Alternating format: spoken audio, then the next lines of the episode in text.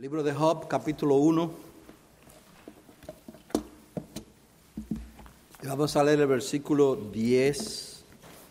¿No has hecho tú una valla alrededor de él, de su casa y de todo lo que tiene? Por todos lados. ¿Has bendecido el trabajo de sus manos? y sus posesiones han aumentado en la tierra. Oremos. Padre, te damos muchas gracias por este día.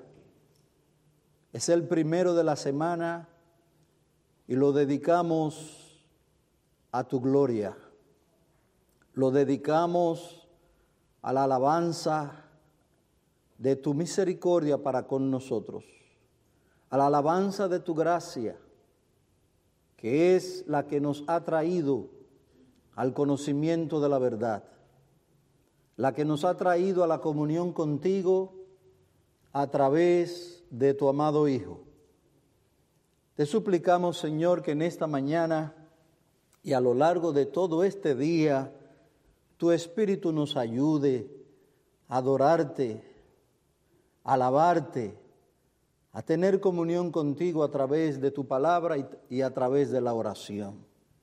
Bendice a tu pueblo reunido en este lugar y que también está reunido en otros lugares del mundo. Están adorando tu nombre en esta hora. Están escuchando tu palabra. Te suplicamos que ésta nos instruya en lo bueno y tú nos capacites, Señor, para andar conforme a tu palabra. Oramos que nuestros pecados en esta hora sean lavados, limpiados con la sangre de Cristo. Sé con nosotros, Señor, y te lo pedimos en el nombre de tu Hijo. Amén. Bien, queremos repasar brevemente lo que hemos visto hasta ahora con respecto al tema de glorificando a Dios en nuestros trabajos. El primer principio que vimos es que Dios es un Dios activo, un Dios que trabaja. No es un Dios que vive en la ociosidad. Esa idea de que los dioses viven en un eterno ocio sin hacer nada no es bíblica. La enseñanza bíblica es que Dios, el Dios vivo y verdadero, es un Dios activo, no ocioso. Él no está contemplando la creación, Él no está contemplando a los hombres desde lejos. No, Dios es un Dios activo y como dijo el Señor Jesucristo, mi Padre hasta ahora trabaja trabaja en la providencia, trabaja y es activo en el reino de los hombres. Así dice la Biblia. Él hace según su voluntad en el ejército del cielo y hace según su voluntad en el reino de los hombres. Él no ha abandonado su creación, Él está activo en la creación que Él ha hecho. Dios es un Dios activo, no ocioso. No vive ni existe en un eterno ocio. Eso no es bíblico. Dios trabaja, dice Cristo, mi Padre hasta ahora trabaja y yo trabajo, dijo el Señor. El segundo principio, y basado en ese primer principio, nosotros como creados a la imagen de Dios, debemos manifestar y mostrar esa imagen del Dios que trabaja, siendo hombres y mujeres que trabajan, que se ocupan en una labor fructífera.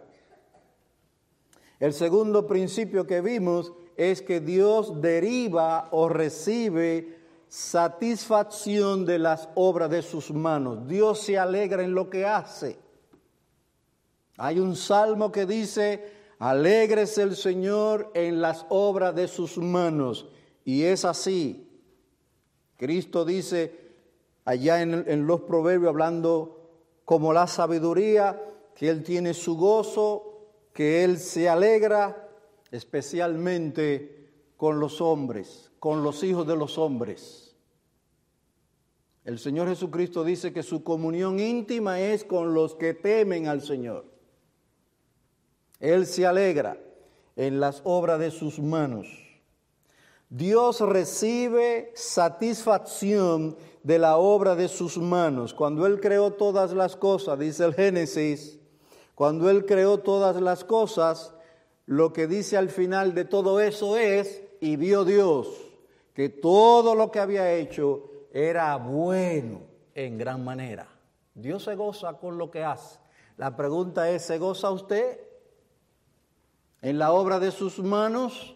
¿Se alegra, ¿Se alegra usted en su trabajo? Tiene que pedirle al Señor esa gracia o esa bendición de alegrarse en lo que hace. Sabemos, hermano, que el pecado ha entrado y esto nos priva muchas veces de hallar satisfacción en nuestro trabajo. Cuando llega ese lunes y usted dice, he aquí de nuevo para ese trabajo, usted tiene que pedirle al Señor misericordia. Algo no está bien. Desde luego, el pecado ha entrado y ha dañado muchas de estas cosas.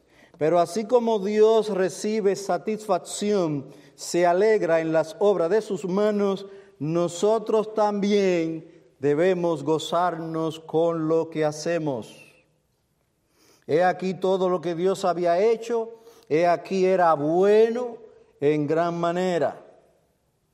El hombre también debe regocijarse en su trabajo y se regocijará si lo hace para Dios. Y lo hace para el beneficio no solo personal. Nuestros trabajos, hermanos, no es solo para beneficio nuestro personal. Trabajamos para Dios, pero la Biblia también enseña que debemos trabajar para el beneficio de otros. Quizá más adelante veamos algo de eso. El hombre también debe regocijarse en su trabajo y se regocijará si lo hace para Dios y el beneficio, no solo propio, sino también para otros. Hallaremos gozo y deleite en las obras de nuestras manos si lo hacemos así. Y finalmente vimos un tercer principio, que el hombre trabaja y debe trabajar en obediencia a los mandamientos de Dios. ¿Dónde está eso? En el cuarto mandamiento. Sí, allí se habla del reposo, allí se habla de observar el día primero de la semana, pero allí también dice, seis días trabajarás. Allí hay un mandato. Y este mandato o este mandamiento, el cuarto, donde se habla del trabajo y del reposo, está confirmado en el Nuevo Testamento. En el Nuevo Testamento se confirma que nosotros debemos trabajar en obediencia al mandamiento de Dios. Dice el apóstol Pablo, el que robaba, no robe más. Porque robar es en contra de la voluntad de Dios. Pero allí dice el apóstol Pablo, el que robaba, no robe más. El poder del Evangelio, que cambia el corazón del hombre para que en vez de robar, trabaje. Eso dice el apóstol. Este mandamiento, el cuarto, es confirmado en el Nuevo Testamento con ese, con ese pasaje que acabo de citar, Efesios 4, 29. Es ratificado allí el mandato a trabajar. Dice el versículo, no textualmente, el que robaba no robe más, sino trabaje haciendo con sus manos lo que es bueno. ¿Para qué? Para que tenga que compartir con el que padece necesidad. Ahí se, da, ahí se da usted cuenta que no trabajamos solo para nosotros, sino para tener que compartir con el que padece necesidad. Más adelante podremos ver algo más de eso. Hoy vamos a ver si Dios nos concede dos principios, dos principios más. Y el primero es que Dios provee para nosotros mediante nuestro trabajo. Muy simple, muy básico. Dios provee para nosotros mediante nuestro trabajo. Muchas personas entienden, claro, personas que no están empapadas de lo que enseña la Biblia, que si ellos tienen que trabajar y ganarse el sustento, no fue Dios, fueron ellos. Ellos entienden que si es Dios quien le da, no deben trabajar. Que venga de Dios sin esfuerzo. Eso no es bíblico. La Biblia sí dice que Dios da a todos vida, aliento y todas las cosas. Dios da, eso es, eso es el libro de los Hechos 17, 25, pero no hay que ir allí por el tiempo. Pero allí dice la Biblia que Dios da a todos vida, aliento y todas las cosas. Pero Dios no da todas las cosas sin el trabajo. O mejor dicho, Él da mediante el trabajo. Incluso cuando Él le dio maná al pueblo de Israel, el pueblo de Israel tenía que hacer algo, tenía que salir a buscarlo. El maná no bajaba a la mesa donde ellos se sentaban a comer. Ahí viene el maná directo al plato. No, el maná caía en el campo. Y el pueblo de Israel tenía que ir a recoger ese maná. Incluso se dice de que tenían que majarlo. Algo tenían que hacer. Dios es el que da todas las cosas, pero Él lo da normalmente mediante nuestros trabajos. ¿Se le ocurriría a alguien orar a Dios, dame lo que yo necesito y dame mucho, pero sin trabajar? ¿Se le ocurriría a alguien orar así? Esa no es una oración bíblica. La gente quiere mucho dinero, no quiere poco, quiere mucho. Por eso juegan la mega. Porque allí hay miles de millones de dólares. Quieren y quieren mucho, pero lo quieren sin trabajar. Vayamos al libro bueno, ya leímos este versículo de Job 1, versículo 10, donde el enemigo tiene que reconocer, el enemigo de Dios y el enemigo del pueblo de Dios, el diablo, tiene, tiene que reconocer que todo lo que Job tenía, Dios era la fuente. Dios era la fuente de todo lo que Job había alcanzado. El versículo dice en Job 1.10, ¿no has hecho tú una valla alrededor de él, de su casa y de todo lo que tiene por todos lados? Has bendecido el trabajo de sus manos, dice el enemigo, y eso no es mentira. El diablo muchas veces cita verdades, pero las tuerce, las usa para su malvado propósito. Ciertamente, todo lo que J había obtenido era porque Dios había bendecido el trabajo de sus manos. Aquí está el trabajo.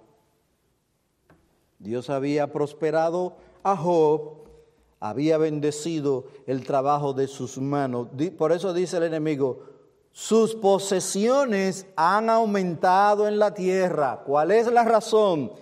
Que él trabaja y Dios ha bendecido ese trabajo. Tengo aquí una nota. Hay un aspecto tangible y práctico del trabajo en el que la creación está estructurada de tal modo que nuestras necesidades diarias son suplidas mediante nuestra labor. Dios nos da a través de nuestros trabajos. Ese es el principio que se deriva de lo que estamos viendo. Job no consiguió sus riquezas ganando la lotería. Y usted dirá, pero no había lotería en ese tiempo.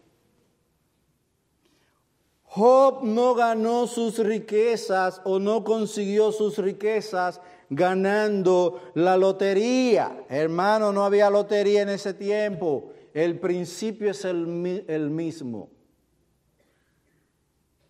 El que dijo que el hombre debe trabajar es Dios.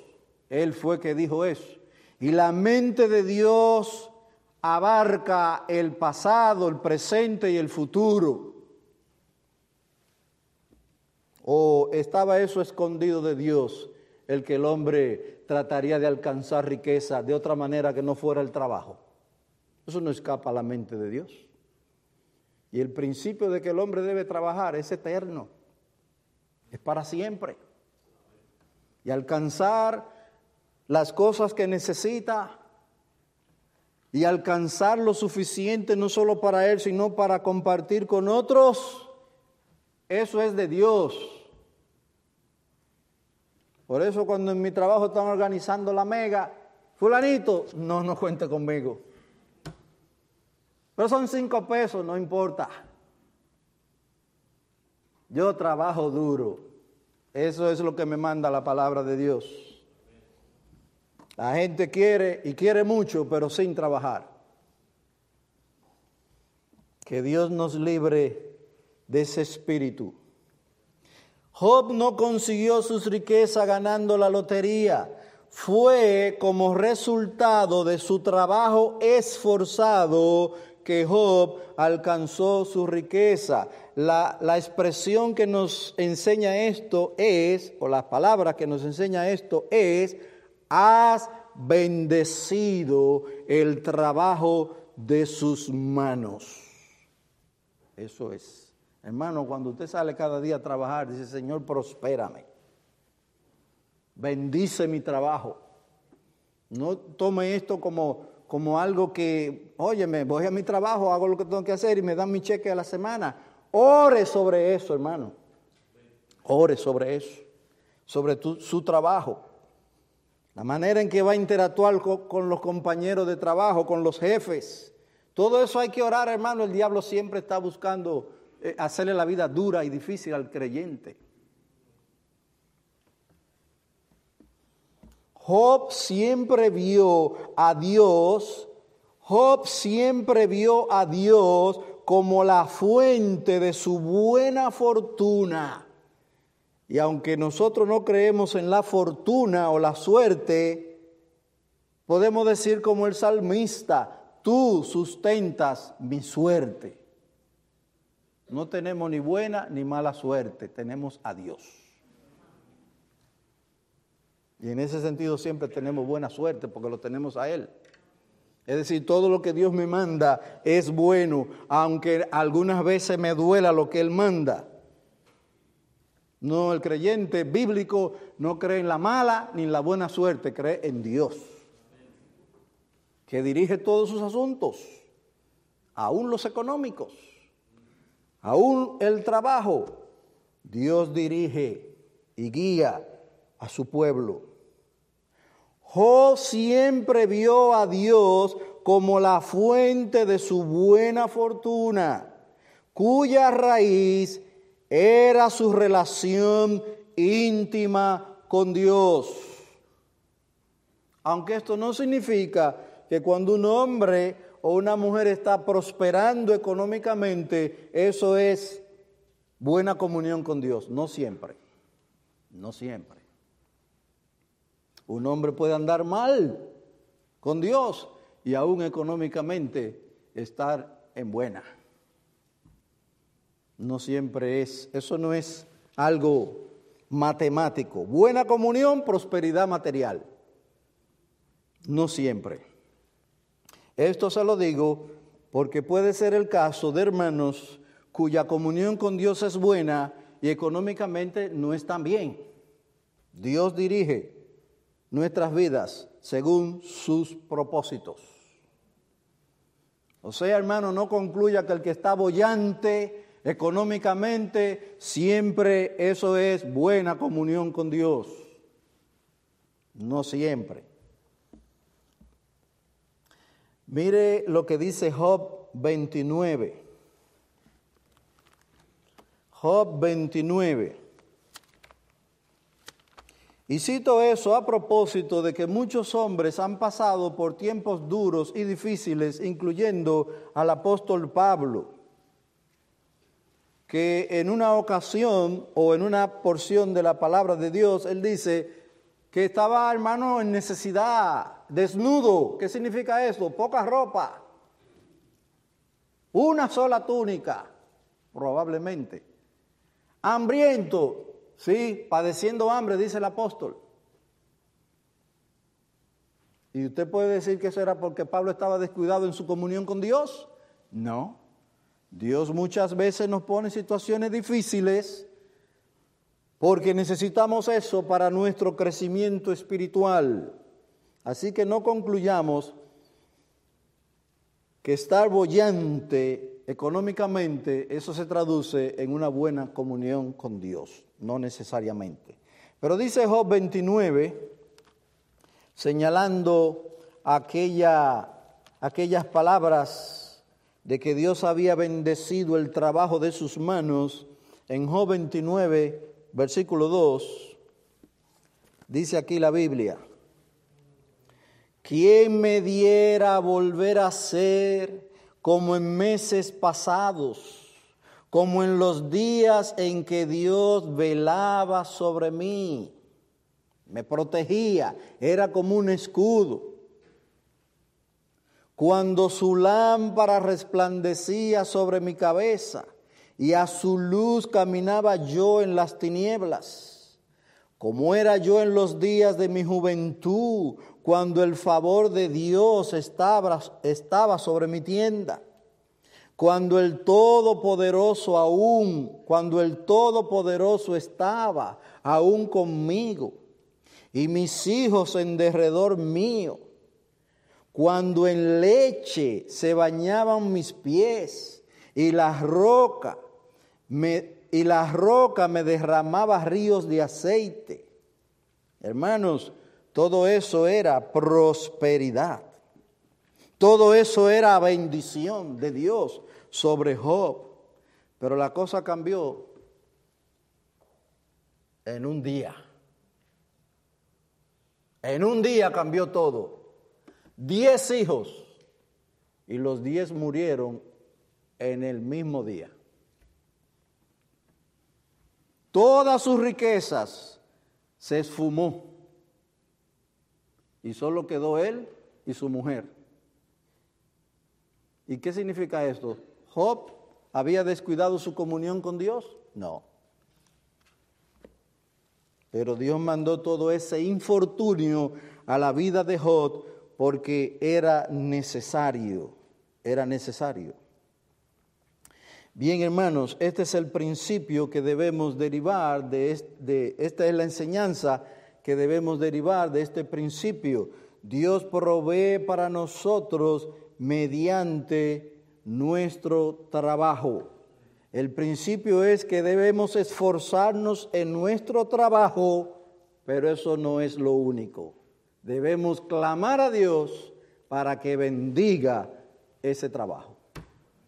Para que haya fruto no solo económico, sino que haya fruto que traiga gloria y honra a nuestro Señor.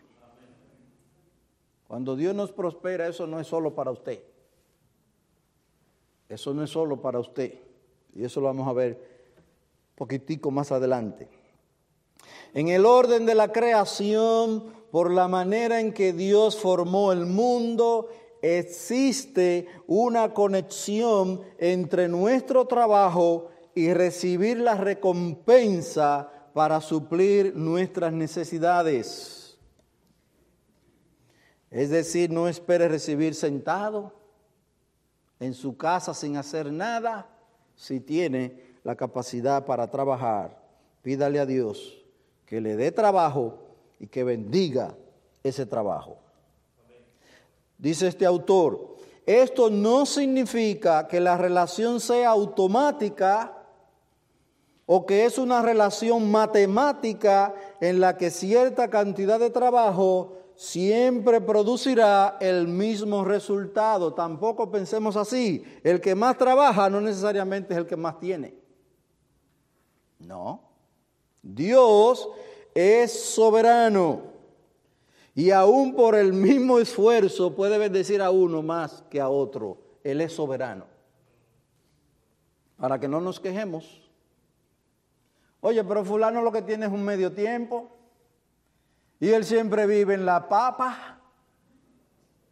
Y yo trabajando 16 horas, mírame aquí cogiendo lucha. Dios es soberano. Ahí debemos decir, Él sabe lo que está haciendo. Porque esto no es matemático. El que más trabaja no es el que más tiene necesariamente. O el que más trabaja en cuanto a horas de trabajo. Eso tiene, tiene muchas vertientes. El trabajo que escogiste, el trabajo para el que te preparaste. Si usted no fue a la universidad y se graduó de médico, no piense que va a ganar el mismo sueldo de un médico arreglando tuberías, tapando liqueos. No, allí la hora tapando liqueo, arreglando plomería, allí te la pagan a 20 pesos, pero el médico gana 100 dólares la hora. ¿Qué tú quieres? ¿Ganar igual que el médico? No necesariamente. Así que no hay una relación automática, ni es una relación matemática. Cierta cantidad de trabajo producirá el mismo resultado, no necesariamente. Y hay un ejemplo bíblico de esto, cuando el Señor Jesucristo da aquella parábola de los hombres que fueron contratados por el día completo un denario. El día entero, ocho o doce horas, un denario por el día.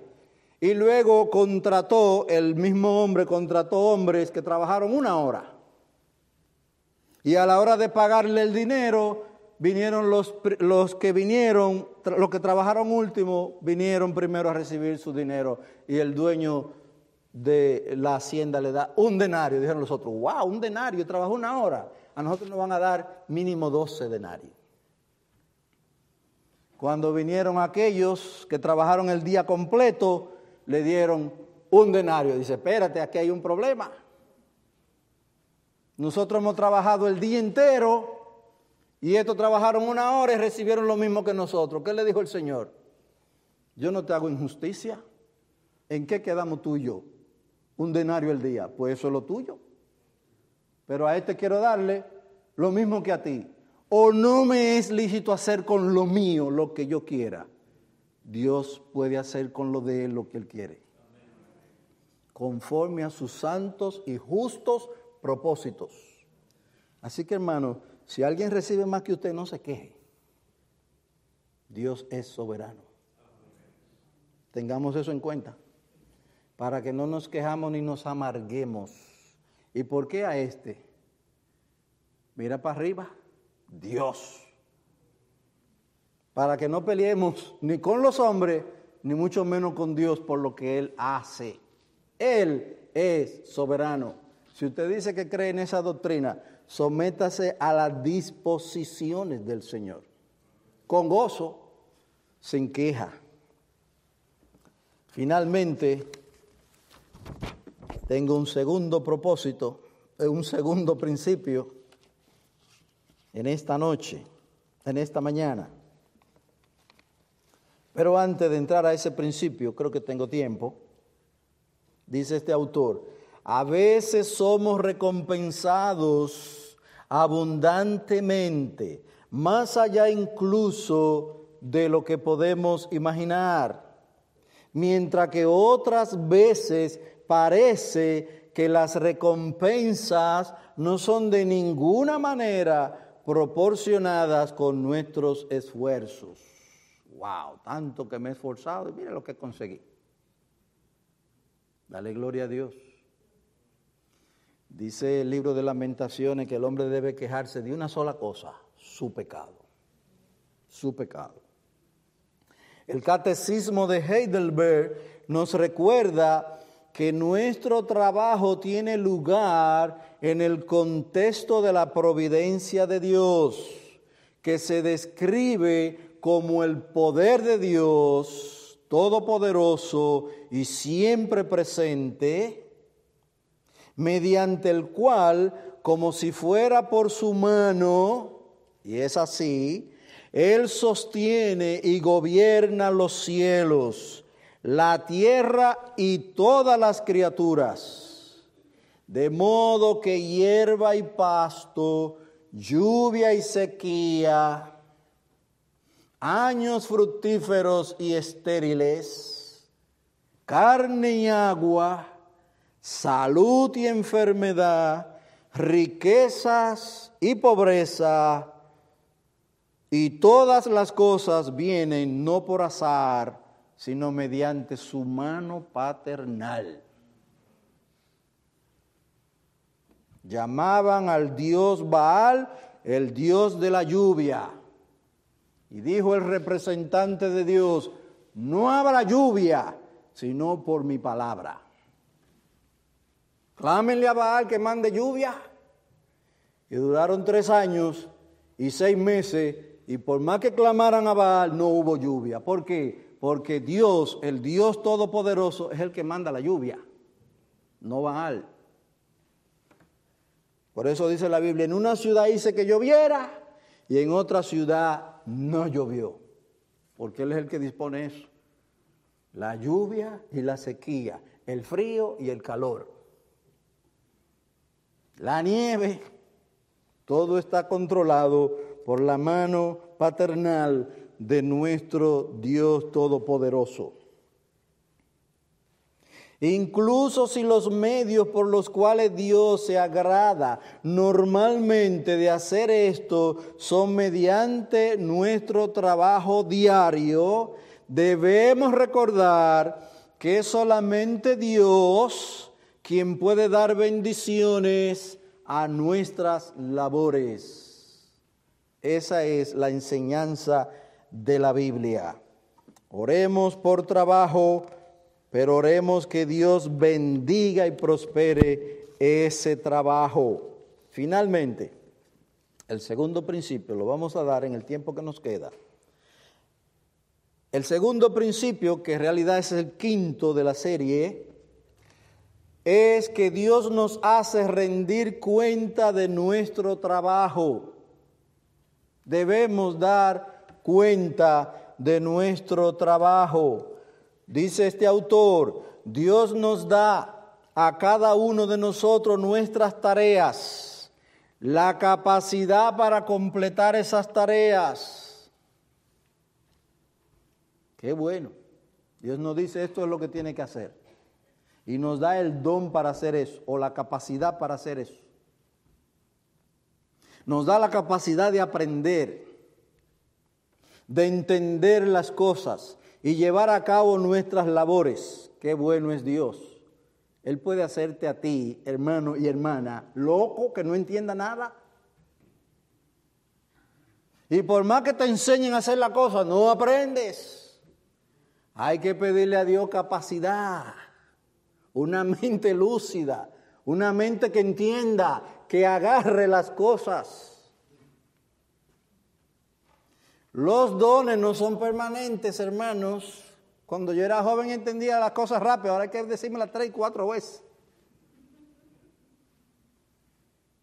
Porque los dones no son permanentes. Viene un tiempo en que ya no podemos hacer lo que antes hacíamos. Usted sabe a la veces que hay que decirme a mí, el edificio tal, número tal. Digo, ¿cuál fue que dijiste? Mi hijo, es que la mente se va, está perdiendo capacidad. Ahora lo que hago es, ¿cuál es? Y lo anoto, porque ya la mente no está bien. Pero aún así, para llevar a cabo nuestras labores necesitamos la capacitación del Señor. Dios nos da a cada uno de nosotros nuestras tareas. La capacidad para completar esas tareas también es un don de Dios. Y el único modo en que habrá fruto de nuestras labores es si Dios las bendice. Vayamos rápidamente a Deuteronomios 8. Ver estos versículos y vamos a concluir.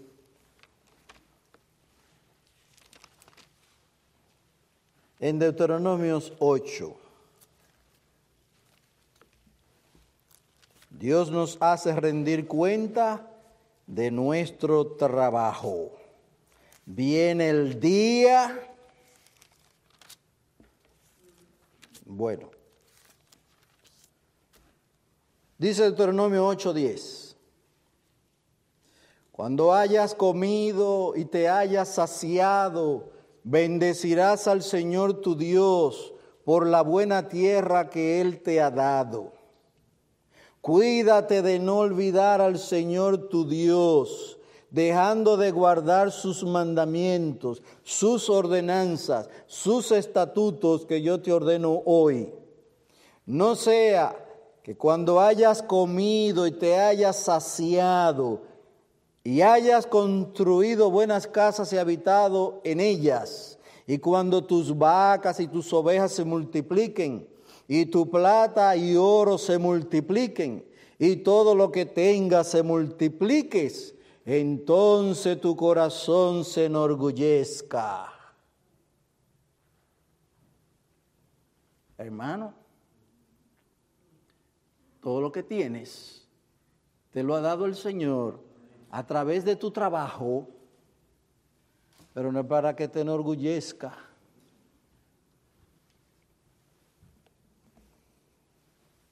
Entonces tu corazón se enorgullezca y te olvide del Señor tu Dios, que te sacó de la tierra de Egipto, de la casa de servidumbre, etc. Dice el 17. Deuteronomio 8:17. No sea que digas en tu corazón, mi poder y la fuerza de mi mano me han producido esta riqueza. Cuando usted se enorgullece de los dones que tiene, es eso lo que está diciendo. Las capacidades para hacer las cosas. Si usted se enorgullece de esas capacidades, eso es lo que usted está diciendo, mi poder mi entendimiento, es que soy inteligente, es que soy un profesional en el área. Así dicen los compañeros, son 20 años de experiencia. Dios nos haga diferente, Dios nos ayude a reconocer que las capacidades que tenemos, las oportunidades que tenemos, han venido de su mano.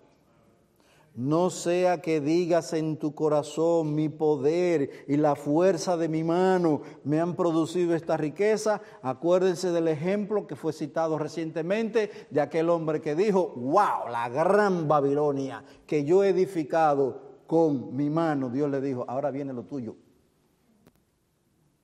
Fue echado del trono, vuelto loco. ¿Por qué? Porque Dios es el que gobierna.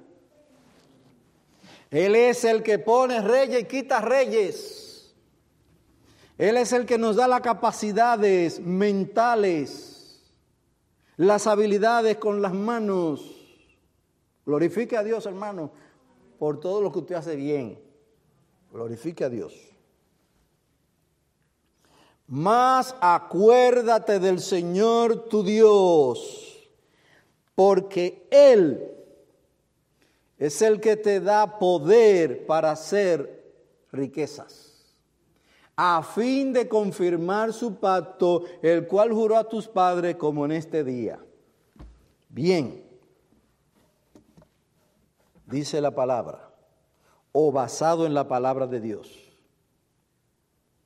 Diezmar y dar a los pobres como respuesta a los mandamientos de Dios en el Antiguo Testamento, hizo que el pueblo reconociera que las bendiciones provenían de Dios. Diezmar y ofrendar es una muestra de reconocer la obra de Dios. Tú eres el que me ha dado lo que yo tengo, dijo el rey, de lo recibido de tu mano te damos. Esta es una bendición que Dios nos concede para que participemos de su reino celestial, para que participemos del avance de su reino. Hermanos, que Dios nos libre de robarle a Dios. Que Dios nos libre de no reconocer que lo que tenemos proviene de su mano. ¿De qué manera? Robándole al Señor lo que debemos dar para el avance de su reino celestial.